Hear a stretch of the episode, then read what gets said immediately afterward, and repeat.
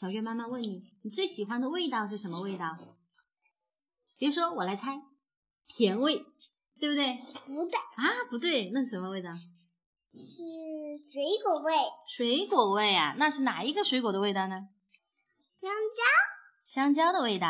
啊，那你最害怕的是什么味道？怪物的味道，怪物也有味道。是吗？怪物是什么味道？是臭臭的，哦，那你知道月亮是什么味道吗？没有哎，不知道哦。嗯我们来听戴戴哥哥讲的这个月亮的味道的故事，好不好？嗯，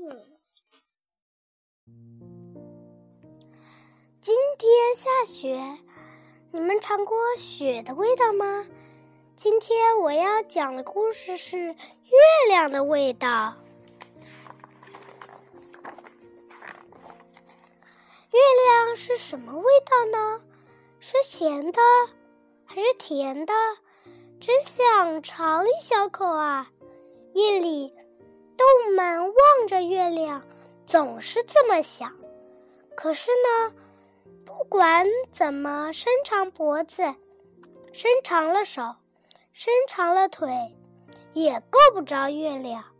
有一天，一只小海龟下定了决心，它要一步一步爬到最高的山上去摸一摸月亮。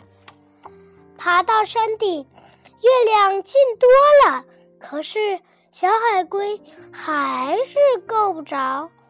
海龟叫来了大象：“大象，你到我背上来，说不定我们能够到呢。”月亮想：“这是在和我玩游戏吧？”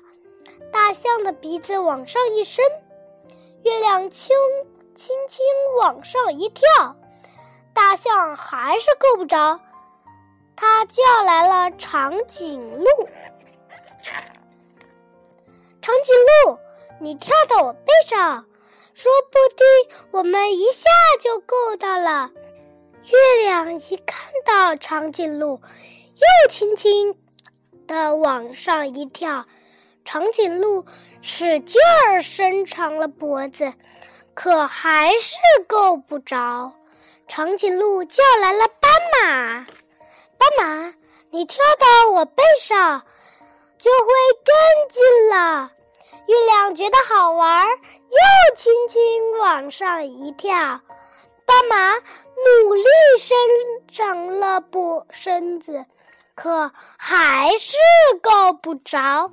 斑马叫来了狮子，狮子，你跳到我的背上，说不定我们就可以够到了。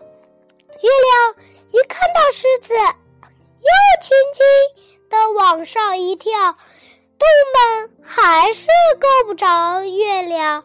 大家叫来了狐狸，狐狸，你跳到我的背上，肯定能成功。狮子说。月亮一看到狐狸，又轻轻的跳高了一点，眼看就要摸到了，可月亮总要飘远一点，让它们够不着。狐狸叫来了猴子：“猴子，你跳到我背上来，这回我们肯定可可以够到了。”月亮一看到猴子，又轻轻地往上一跳，猴子都能闻到月亮的味道了，可还是够不着。猴子叫来了老鼠，老鼠，快爬到我背上来，我们就能爬上月亮了。月亮看着老鼠，心想：这么的个小不点儿。肯定捉不到我的。月亮已经玩累了，这回它没动。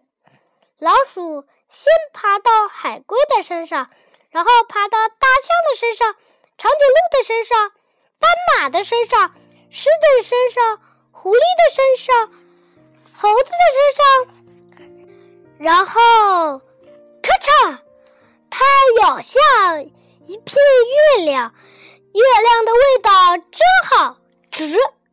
然后老鼠又给猴子、狐狸、狮子、斑马、长颈鹿、大象和海龟都分了一口月亮。大家都觉得这是他们吃过的最好吃的东西。这天夜里，大家挤在一起睡着了。一条小鱼看着这一切，怎么也弄不明白，他们为什么要那么费力